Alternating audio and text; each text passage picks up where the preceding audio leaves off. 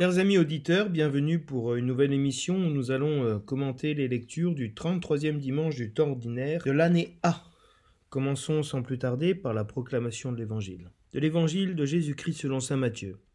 En ces temps-là, Jésus disait à ses disciples cette parabole. C'est comme un homme qui partait en voyage. Il appela ses serviteurs et leur confia ses biens.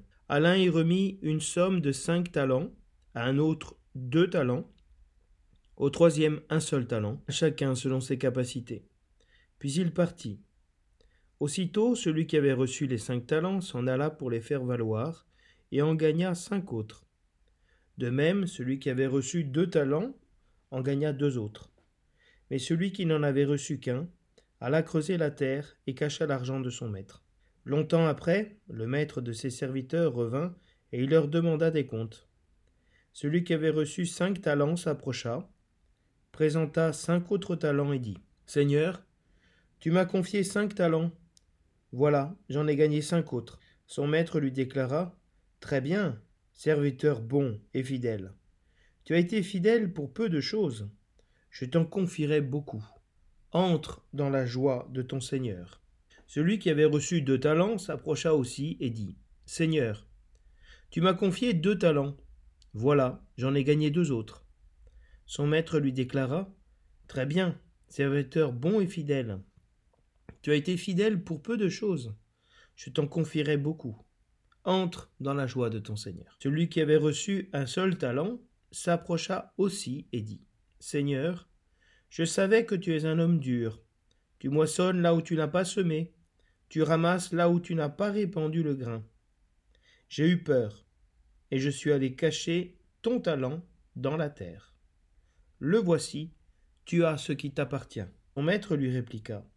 Serviteur mauvais et paresseux, tu savais que je moissonne là où je n'ai pas semé, que je ramasse le grain là où je ne l'ai pas répandu.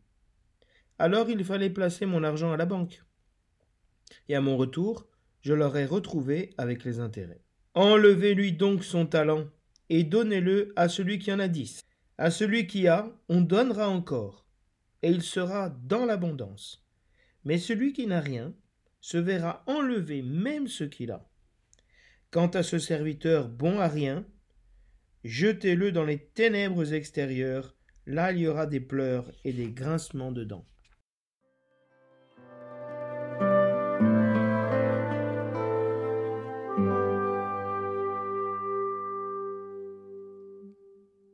Livre des Proverbes. Une femme parfaite, qui la trouvera? Elle est précieuse, plus que les perles. Son mari peut lui faire confiance, il ne manquera pas de ressources. Elle fait son bonheur, et non pas sa ruine, tous les jours de sa vie. Elle sait choisir la laine et le lin, et ses mains travaillent volontiers. Elle tend la main vers la quenouille, ses doigts dirigent le fuseau. Ses doigts s'ouvrent en faveur du pauvre. Elle tend la main au malheureux. Le charme est trompeur, et la beauté s'évanouit. Seule, la femme qui craint le Seigneur mérite la louange. Célébrez-la pour les fruits de son travail, et qu'aux portes de la ville, ses œuvres disent sa louange.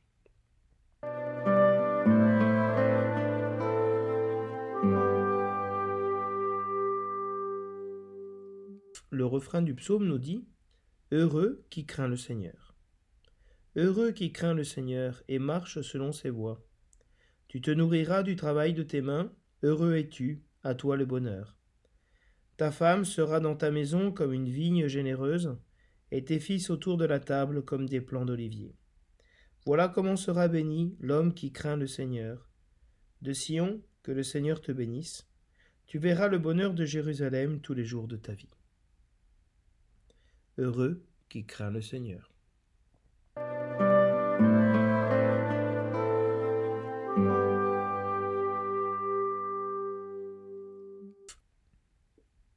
De la première lettre de Saint Paul apôtre aux Thessaloniciens.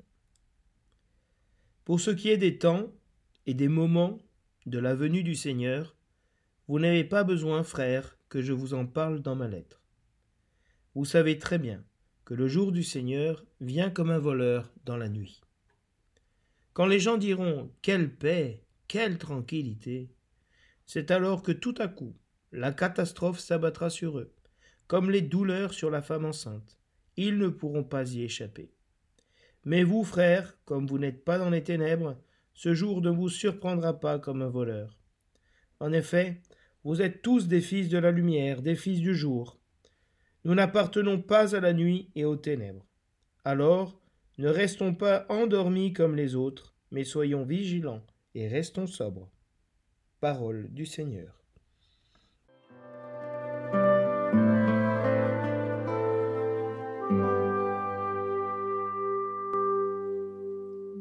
Avant de commenter le thème de ce dimanche, je voudrais euh, vous donner une clé de lecture qui est donnée par l'introduction du, lectionnaire sur ces trois derniers dimanches du temps ordinaire qui sont donc le 33e aujourd'hui, le 34e, hein, le Christ roi, et la semaine dernière le 32e.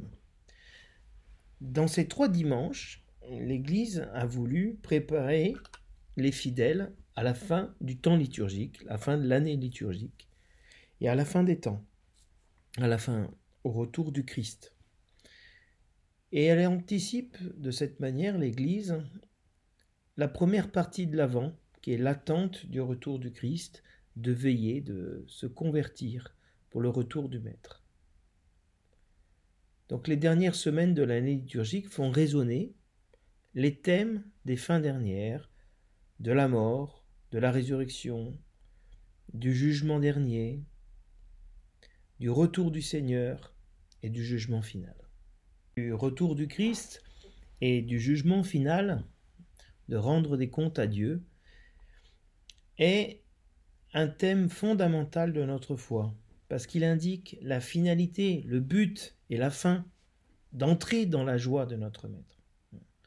Donc il y a véritablement euh, ici un thème important de notre foi que nous proclamons dans le credo, hein, euh, que nous croyons hein, euh, que Jésus-Christ viendra juger les vivants et les morts. Il viendra hein, à la fin des temps. Et donc nous sommes dans cette attente de la venue du Seigneur et qui rendra à chacun selon ses œuvres et nous fera entrer avec lui dans son royaume. Pour arriver au thème de ce dimanche, nous devons regarder que le lectionnaire propose une lecture longue et une lecture brève de l'Évangile. Et nous savons que dans la lecture la plus brève est contenu le sens plénier, le sens, la pointe du message qu'a voulu donner l'Église en choisissant ces lectures du lectionnaire. Donc le fait que le lectionnaire propose deux versions, une version longue et une version courte de la péricope, nous aide à cueillir le sens. Ainsi, dans la version brève, le lectionnaire va occulter toute la partie négative de la parabole, si l'on peut dire, puisqu'il n'est pas fait mention de ce que font les serviteurs de leur talent. Le récit ne dit pas ce qu'ils ont fait.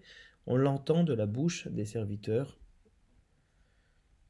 on n'entend pas non plus parler du fait que le dernier serviteur ait caché son talent et qu'il se soit justifié devant le maître de n'avoir rien fait, en disant que le maître est dur, qu'il a eu peur. Le châtiment du serviteur mauvais et paresseux n'est pas mentionné. Ainsi, dans cette lecture brève, qu'est-ce qui apparaît? Le lectionnaire se focalise sur l'heureuse nouvelle. Les serviteurs portent du fruit et entrent dans la joie de leur maître. Donc si vous voulez, pour arriver au thème de ce dimanche, c'est important de voir qu'est-ce que l'Église retient de cette parabole. On comprend donc qu'ici il s'agit de porter du fruit. C'est le thème de la fécondité. Mais cette fécondité, elle est liée à un esprit, hein, à la foi. on verra dans le commentaire de l'Évangile comment la foi, hein, le fait d'être fidèle, hein,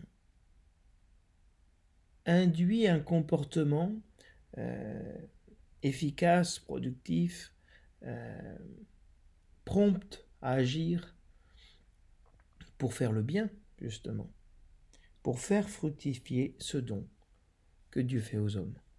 On retrouve donc le thème de la fécondité dans le fait que le Seigneur confie des talents. Un talent, c'est une somme considérable, mais vraiment considérable. Il en confie cinq à un, deux à un autre, et un finalement à un dernier. Donc, on a déjà la générosité, la confiance hein, que ce maître a de confier sa fortune à ses serviteurs pendant qu'il s'en va. Et aussitôt, donc il y a véritablement une attitude euh, dynamique. Hein. C'est intéressant que je vous dise ça parce que euh, il est dit dans le texte grec que euh, le serviteur confia ses biens hein, selon sa capacité à chacun. Et donc il est dit en grec selon sa dynamis, hein, sa force d'entreprise, si vous voulez. Et donc il y a bien un accent qui est mis sur euh, la fécondité, sur le fait d'entreprendre. Eh bien, aussitôt, le premier entreprend euh, et fait fructifier ses cinq talents en cinq autres talents. De même, le suivant va faire fructifier. Hein. On lui donne cinq, il donne cinq plus cinq. Et il y a bien cette importance de la fécondité. Et cette fécondité va réjouir le maître, puisque lorsque se présentera pour la remise des comptes le, le premier serviteur, il dira, regarde Seigneur, tu m'as confié cinq, en voilà cinq autres. Et on a cette déclaration du maître euh, qui dit très bien, c'est très bien ce que tu as fait. Donc il y a une félicitation qui est donnée. Hein et puis une louange. Serviteur bon et fidèle. Et donc il y a vraiment un jugement de valeur très positif fait par la part du maître sur ce serviteur. Et non seulement cela, mais il lui dit une chose, il lui promet, hein, tu as été fidèle dans le peu que je t'ai donné, je t'ai donné cinq talents, c'est déjà énorme, mais c'est très peu, je te confierai beaucoup plus. Donc il y a déjà une, promesse aussi d'une croissance nouvelle, hein, d'une une confiance qui est renouvelée et qui est augmentée. Et une, une invitation à entrer dans la joie du, de son Seigneur. Parce que la joie du Seigneur, c'est justement de voir ses serviteurs qui portent du fruit. Et cela, c'est sa joie, c'est son bonheur. Participe avec moi de la joie que j'ai de te voir porter du fruit. Réjouis-toi avec moi. Entre dans ma joie. C'est-à-dire une invitation à la communion plus grande encore. Et cette bonté de Dieu qui donne autant de bien à ses serviteurs et qui se réjouit à chaque fois véritablement de la fidélité, de la foi qu'ont eu ses serviteurs, du zèle qu'ils ont eu à entreprendre. Hein. Dieu les invite à il leur confiera encore beaucoup plus et les, les, invite à entrer encore dans la joie de leur maître. Donc vous voyez qu'il y a une, véritable euh, fécondité dans cette parole. Cette parole, elle porte du fruit. Hein. Elle est, le Seigneur a préparé pour nous d'entrer dans sa joie. Il veut nous confier beaucoup plus que ce que nous avons reçu. Hein, la vie éternelle. Et c'est pour ça que on retrouve dans la première lecture hein, cet éloge de la femme parfaite du livre des Proverbes. Et cette femme parfaite, c'est l'image de la sagesse, d'une femme entreprenante, évidemment, au sens littéral. Euh, et puis, c'est l'image de la sagesse que Dieu donne aux hommes. Mais c'est aussi l'image de l'Église qui est l'épouse du Christ, hein, comme on, le voyait euh, dimanche dernier dans la parabole des Vierges. Son mari lui fait confiance à cette femme. De la même manière qu'on a cette confiance du maître qui confie tous ses biens à ses serviteurs. Elle fait son bonheur, cette femme, et non pas sa ruine. Entre dans la joie de ton Seigneur. Donc il y a vraiment dans cette relation de confiance un une joie, un bonheur véritable qui se donne. Et cette femme, elle sait discerner, elle sait choisir.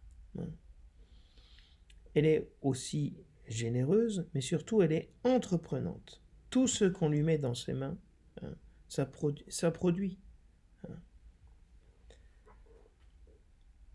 Et cette femme, elle craint le Seigneur. Elle est dans une. C'est la crainte du Seigneur, c'est un synonyme, si vous voulez, de la foi. C'est pas qu'elle a peur du Seigneur comme le serviteur euh, mauvais et paresseux qui a eu peur de Dieu. Non, cette crainte du Seigneur, c'est-à-dire cette foi hein, dans le Seigneur. Et l'invitation de la lecture, c'est célébrer cette femme pour les fruits de son travail. Vous voyez bien qu'il y a une insistance sur le fruit du travail, le fruit de la foi. La foi, la foi qui produit des œuvres bonnes. Et on a dans le psaume qui suit hein, cette même euh, fécondité, hein, euh, où on dit Heureux l'homme qui craint le Seigneur, heureux l'homme qui a la foi, qui croit dans le Seigneur, hein, qui met sa, vie dans le Seigneur, parce qu'il se nourrit du travail de ses mains. Ses mains fructifient, donc il peut, il peut manger du travail. Heureux es-tu, entre dans la joie de ton Seigneur. Heureux es-tu, à toi le bonheur. Vous voyez, il y a véritablement un lien entre la joie, la foi et la fécondité, qui est le fruit de la foi et le bonheur qui est la récompense de la foi. Hein, cette femme sera généreuse. Les enfants euh, de cet homme hein, euh, seront généreux, comme, comme est généreux l'olivier, comme la vigne. Hein. Et cet homme verra le bonheur de Jérusalem tous les jours de sa vie. Il entrera tous les jours dans la joie de son Seigneur. Donc il y a cette insistance sur la fécondité, la joie, le bonheur, euh, de produire du fruit. Et nous sommes dans le temps euh, de la fin, et donc nous avons cette lecture de Saint Paul aux Thessaloniciens qui nous invite justement à nous préparer à la venue du Seigneur. Hein. Nous retrouvons dans la deuxième lecture l'opposition entre la foi et la paresse qu'on trouvait dans l'Évangile. Parce que le jour du Seigneur vient comme un voleur. Il vient comme un voleur, mais pas pour vous. Il vient pour parce que vous, vous n'êtes pas dans l'ignorance que le Seigneur revient. Hein. Et alors ce jour ne vous surprendra pas, parce que vous êtes, vous croyez que Dieu vous aime, que Dieu est amour, qu'il vient pour vous, et alors vous êtes en train de produire des œuvres de lumière. Vous êtes des fils de la lumière, des fils du jour. Vous produisez la lumière du Christ, vous êtes la lumière du monde. Vous êtes en train de briller dans les ténèbres de la nuit. Hein. Vous ne restez pas endormi. Hein. Vous êtes vigilant. Hein. Vous êtes sobre. Vous êtes euh, en train de mettre votre foi en pratique, qui est le contraire justement de cette paresse qu'on trouve dans l'Évangile. Et donc voyez bien que euh, ce thème de, la fécondité, il se fait euh, plus aigu, plus important dans un moment comme la fin. Parce que le Seigneur va revenir et il y aura euh, ce moment où nous mettrons devant lui les œuvres que nous avons faites, si nous, nous avons fait fructifier ou pas la foi qu'il nous a donnée pour rentrer dans, la joie véritable. Donc, euh, Paul nous montre que ce qui nous a été promis, c'est la vie éternelle. Et que si nous vivons de la foi et dans l'attente et amoureuse de la venue du Seigneur, nous rentrerons dans la vie éternelle de manière définitive.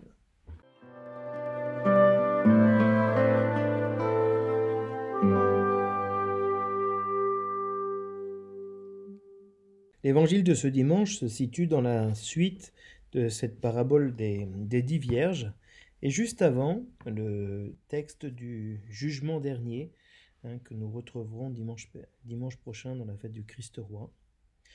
Et Jésus dit, dit une parabole à ses disciples, c'est-à-dire il s'adresse à eux pour leur transmettre un message fondamental il va, il va parler de son départ, un homme qui parti en voyage.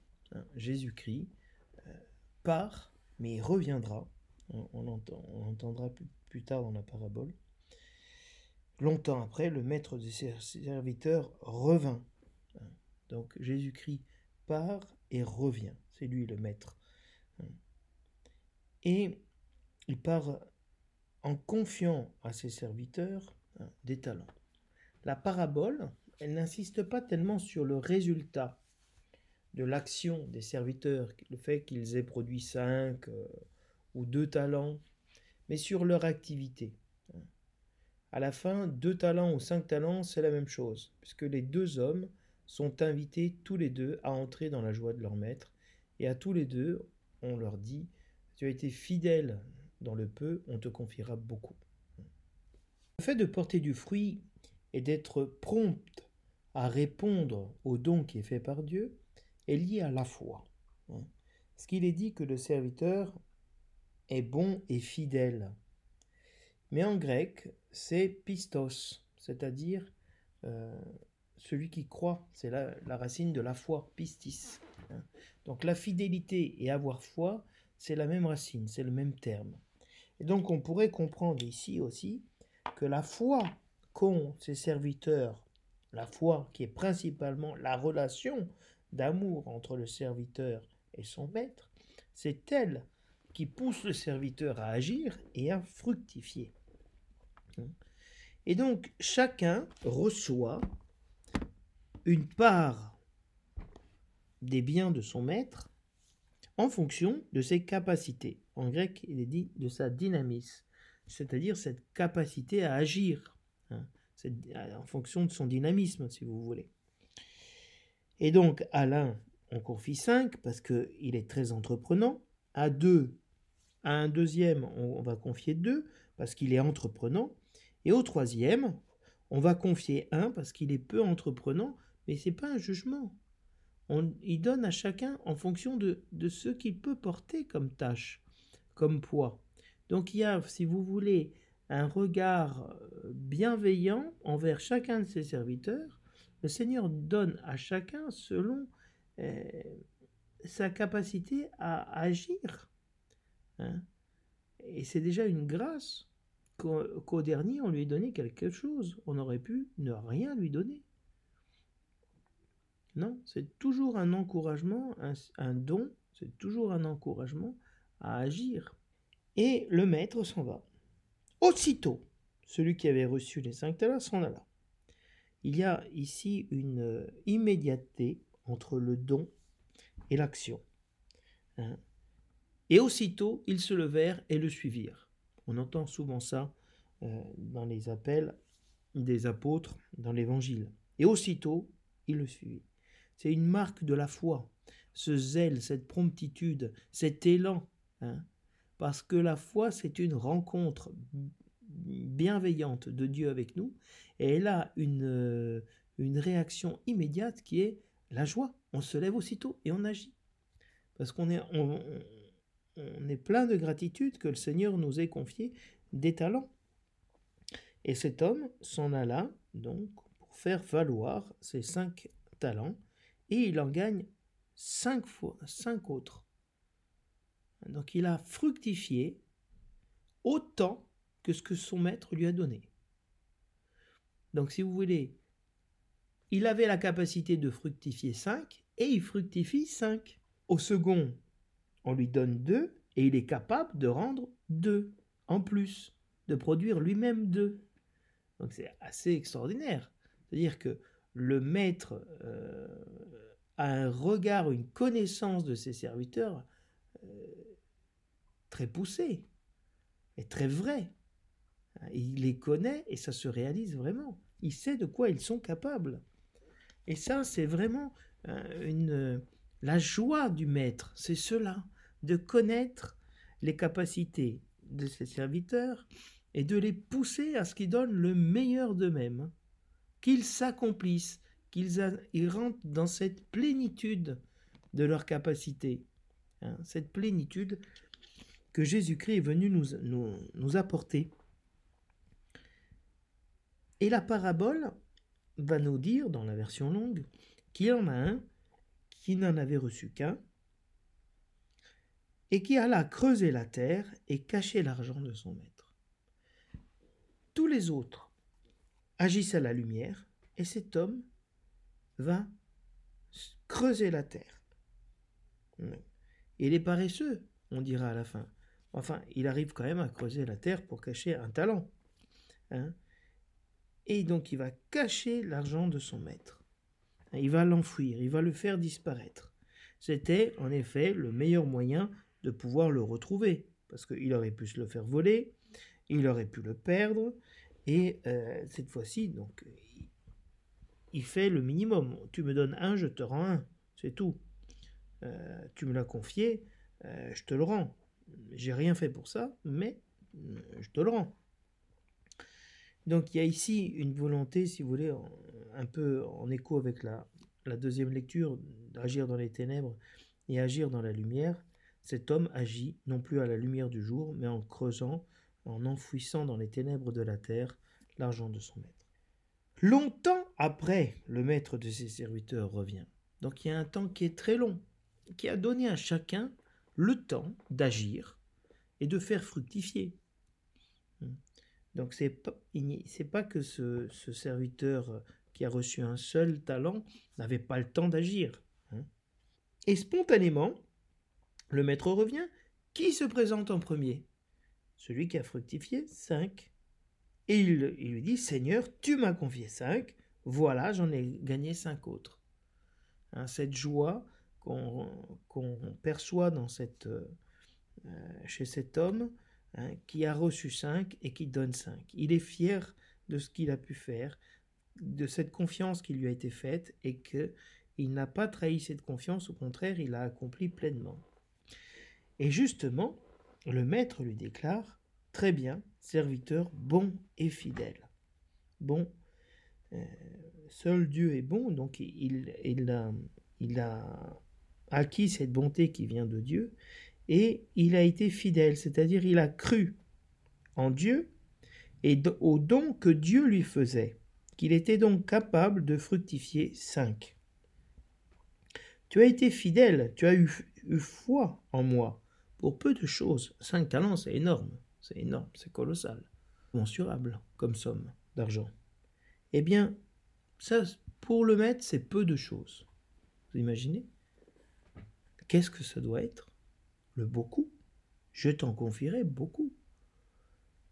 Il a confié son bien et cinq talents, et, nous, on peut considérer ça déjà énorme. Eh bien, cette bonté que Dieu a envers chacun d'entre nous est beaucoup plus grande encore. Elle est vraiment infinie. Et il invite le serviteur à entrer dans la joie de son Seigneur, à se réjouir avec lui, d'avoir un, serviteur qui est cru en lui et cru dans l'amour que, euh, que son maître avait pour lui.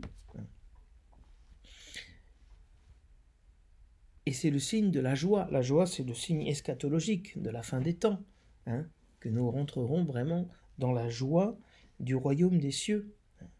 Le deuxième se retrouve dans la même situation que le premier. Hein. C'est lui-même qui s'approche et va voir le Seigneur. Hein. Et il s'approche après le premier. Et c'est la même situation. Tu m'as donné deux, je te rends deux. Je te rends deux plus deux. Et, le maître déclare la même chose que pour le premier. Serviteur bon, fidèle, hein, tu as été fidèle? Tu seras, Je vais te confier encore plus. Entre dans la joie de ton serviteur. Entre dans la, joie que j'ai de te voir fructifier. Ce qui est vraiment produit du fruit chez ces hommes, c'est la foi et la confiance qu'ils ont dans leur maître et dans les capacités que leur a donné ce, maître.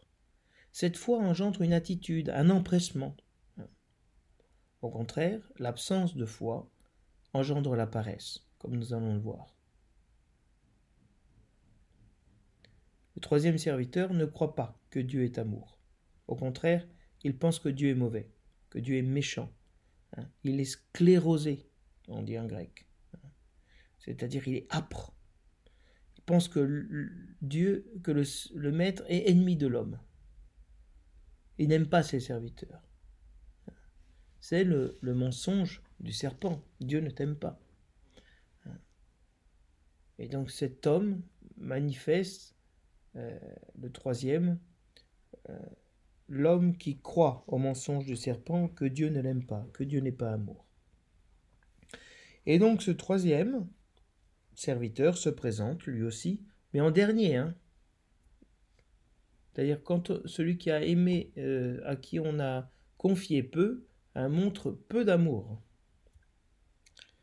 Je savais que tu es un homme dur, sclérosé, Hein. Je savais voilà l'expérience que j'ai eue.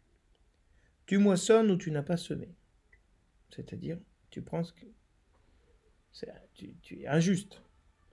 Tu ramasses ou tu n'as pas répondu le grain. Donc tu exiges de moi des choses que tu ne m'as pas données. J'ai eu peur. Je suis allé cacher ton talent dans la terre. Ici, nous avons une reprise de la Genèse où Adam dit J'ai eu peur, je me suis caché, parce que j'étais nu.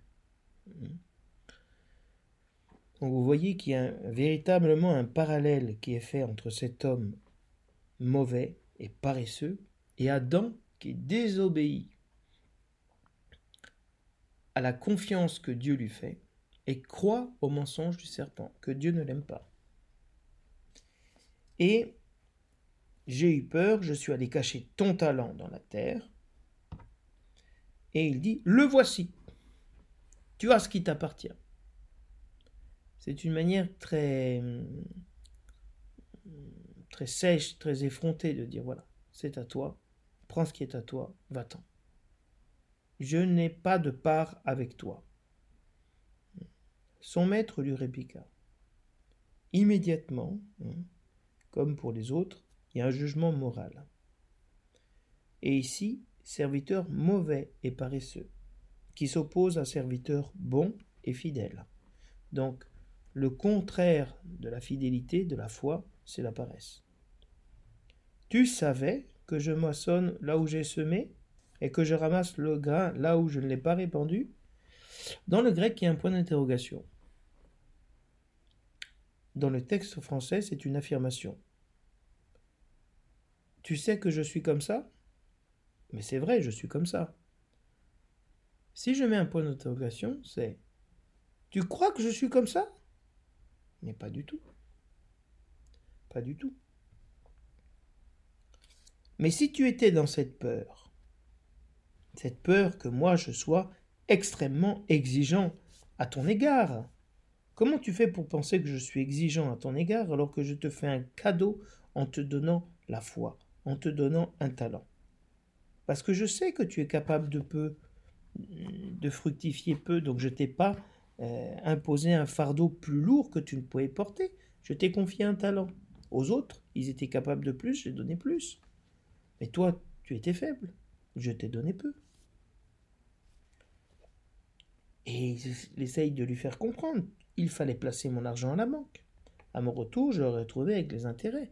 Si tu caches le bien que je te donne, il porte pas de fruits. Mon intérêt, c'est que le bien que je te donne porte du fruit. Et donc, tu n'es pas capable de le faire fructifier en investissant, en faisant des choses, d'accord. Mais tu peux quand même faire le minimum, l'emmener dans une banque.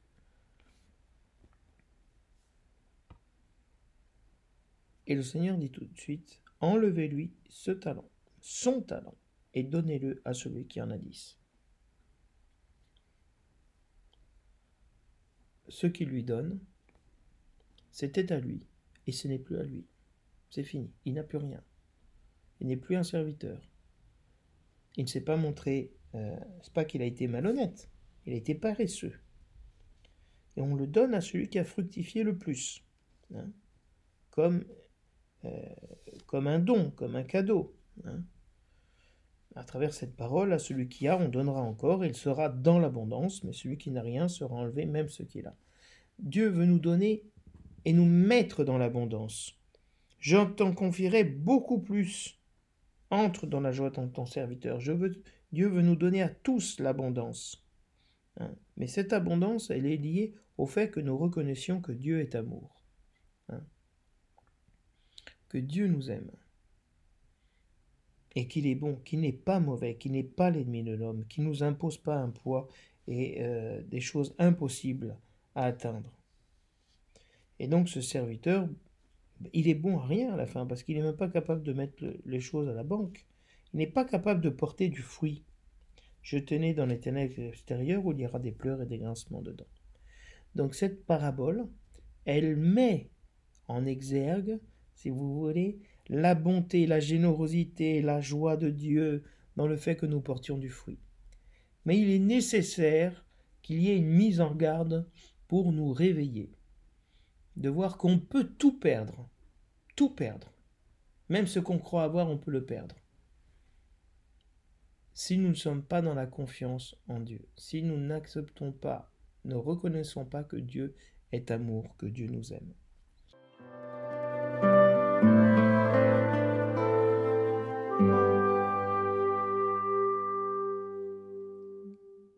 Pour montrer ce que signifie fructifier, le lectionnaire va nous mettre en avant une figure importante, celle de la femme parfaite, ou la femme forte.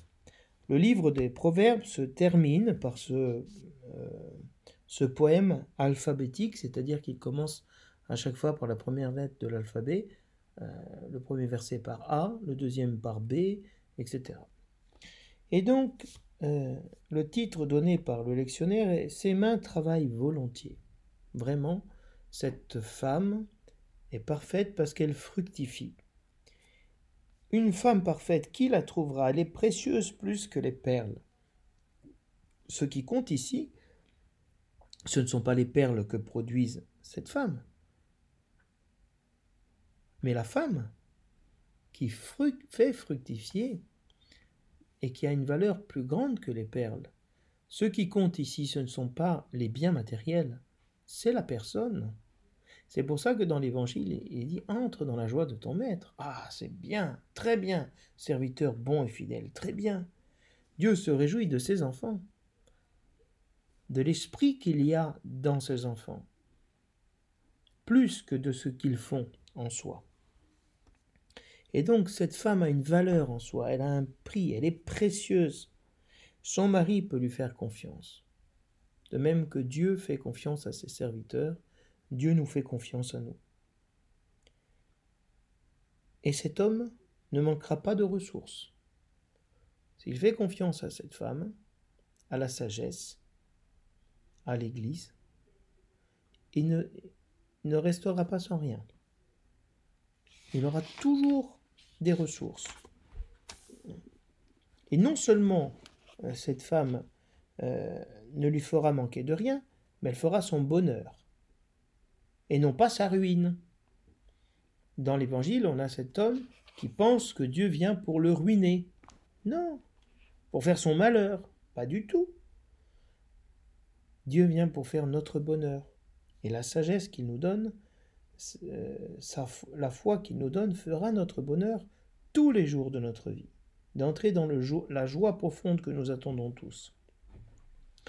Et cette femme, elle a un discernement, elle sait choisir la laine et le lin, elle connaît la qualité des, tissus, hein. comme le maître de la parabole connaît la valeur de chacun de ses serviteurs. Et ses mains travaillent volontiers.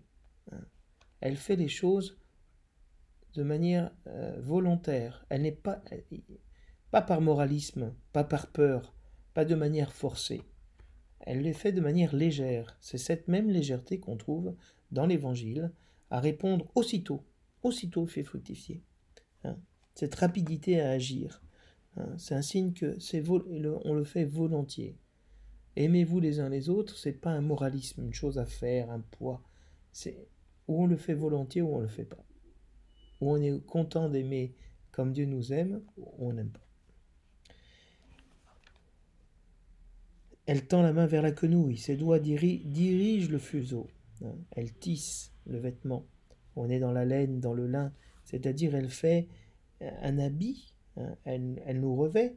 Regardez que la première chose que fait Dieu, c'est de, de revêtir Adam et Ève après le péché d'un vêtement. Hein. Elle habille. Et non seulement elle l'habille, mais elle nourrit le pauvre. Ses doigts, sa main, s'ouvrent en faveur du pauvre. Elle tend la main au malheureux. Ce qu'elle produit, elle ne le garde pas pour elle. Elle le donne à celui qui en a besoin. Ça, c'est la sagesse. Ça, c'est la foi. De faire euh, abonder, de, faire partager, euh, participer les autres de cette abondance qu'elle a reçue, même si c'est le fruit de son travail. Et le texte est, coupé pour cette liturgie. Et il termine en disant que le charme est trompeur et la beauté s'évanouit. Seule la femme qui craint le Seigneur mérite la louange. Ah, une femme belle, c'est très bien, fantastique. Une femme charmante, c'est très bien. Ça peut nous tromper sur les apparences, sur la valeur de la personne. La beauté passe, et nous le savons tous. Qu'est-ce qui demeure? La crainte du Seigneur une femme qui craint le Seigneur, qui n'est pas dans l'apparence, qui n'est pas trompeuse, qui a vraiment cette attitude de croire que le Seigneur l'aime, que Dieu est amour. Alors célébrez-la pour les fruits de son travail. Réjouissez-vous avec moi. Hein? Entre dans la joie de ton serviteur il y a une, invitation ici à célébrer, hein, c'est vraiment un acte liturgique, les fruits du travail. Hein. L'Église, elle engendre chaque année des nouveaux enfants hein, à Dieu dans les sacrements.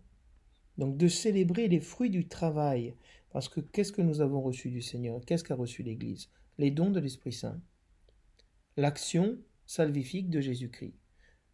Et donc Jésus-Christ se réjouit que son, Église porte du fruit, qu'elle fasse euh, fructifier les dons de sanctification, de sainteté qu'il lui a faites. Et aux portes de la ville, ses œuvres disent sa louange. Hein, aux portes de la ville, là où est rendu le jugement, hein, et on retrouve le jugement à la fin de, la parabole, hein, euh, on, on loue cette femme, elle mérite les honneurs, serviteur bon et fidèle. Très bien. Voyez cette manière qu'a euh, le Seigneur de se réjouir et de nous féliciter, de nous encourager. Hein. Ainsi, le psaume peut continuer en disant Heureux celui qui craint le Seigneur, celui qui croit à l'amour de Dieu pour lui. Il marche dans les voies de Dieu. Hein. Il se nourrit du travail de ses mains, c'est-à-dire que ses mains produisent, hein, fructifient. Cet homme heureux es-tu, à toi le bonheur. Le bonheur, c'est de pouvoir faire fructifier les dons que Dieu nous a faits, de vivre de cette vie qu'il nous donne. Ça, c'est le bonheur. Sa femme sera dans sa maison hein, comme une vigne généreuse. Une vigne qui porte du fruit, qui est, abondante, avec des grappes très grosses. Hein. Elle porte du fruit. Hein. la vigne, c'est ce qui réjouit le cœur de l'homme. ta femme te réjouira. Tes enfants seront comme des plants d'olivier, beaux, ils sont toujours verts, toujours verts. Se fanent pas, portent du fruit. Hein, d'avoir une maison, une famille belle qui porte du fruit, hein, où il y a une générosité, une abondance dans la famille, dans la femme et dans les enfants, qui sont le signe de cet amour entre l'homme et la femme. Voilà comment sera béni l'homme qui craint le Seigneur la bénédiction que Dieu a faite sur l'homme à la création, c'est soyez féconds, multipliez-vous, emplissez la terre. Et cette bénédiction, il vient de la dire. Ta femme sera dans ta maison comme une vigne généreuse. C'est-à-dire, ton épouse te donnera de nombreux enfants. Et tes enfants seront autour de la table familiale comme des plants d'olivier. Ils seront stables, ils seront là, ils resteront. Ils porteront cette huile, donneront l'huile et le vin, hein, qui sont les deux signes de, l'amour, hein, de la tendresse, de la douceur de Dieu. Hein, seront une consolation, si vous voulez. L'homme qui craint le Seigneur, qui a foi dans le Seigneur, hein, le Seigneur le bénit, le bénit, dit du bien de lui. Serviteur bon et fidèle, entre dans la joie de ton maître. Et tu verras le bonheur de Jérusalem tous les jours de ta vie. Il y a vraiment la possibilité de voir le bonheur, d'être heureux tous les jours de notre vie si nous croyons que Dieu est amour et qu'il nous donne cet amour tous les jours. C'est ce qui pousse, si vous voulez, Saint Paul dans l'épître de Thessaloniciens à dire regardez, le Seigneur va revenir comme un voleur. Hein euh, et, il va y avoir tout d'un coup comme une catastrophe qui va s'abattre sur les hommes, des douleurs. Hein euh, et personne ne pourra échapper à ce moment où, le Seigneur reviendra, où ça sera un, moment catastrophique.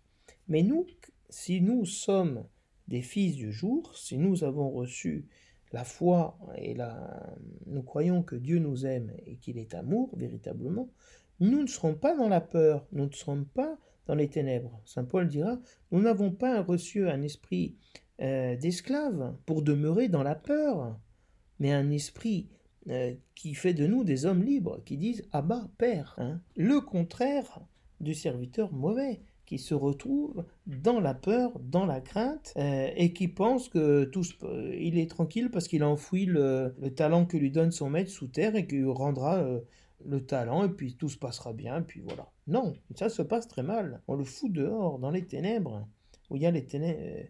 Et donc vous voyez que les ténèbres, cet homme était dans les ténèbres, on le met dans les ténèbres pour manifester que les ténèbres ne sont pas extérieures, mais qu'elles étaient intérieures à lui, que son œil était mauvais, qui jugeait mal le Seigneur, qui était généreux avec ses biens. Donc Paul nous dit, nous n'appartenons pas aux ténèbres. Ne restons pas endormis comme les autres. Les autres dorment sur leur laurier, hein, sont paresseux, n'agissent pas. La, charité, elle est active.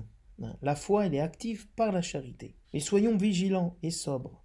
Vigilance, vraiment, le Seigneur vient aussi pour nous demander des comptes, mais surtout pour nous faire entrer dans la joie de son Maître. Alors je vous euh, invite, chers amis auditeurs, à demeurer et entrer dans la joie de notre Seigneur qui vient à nous dans cette Eucharistie dominicale. Je vous dis à la semaine prochaine.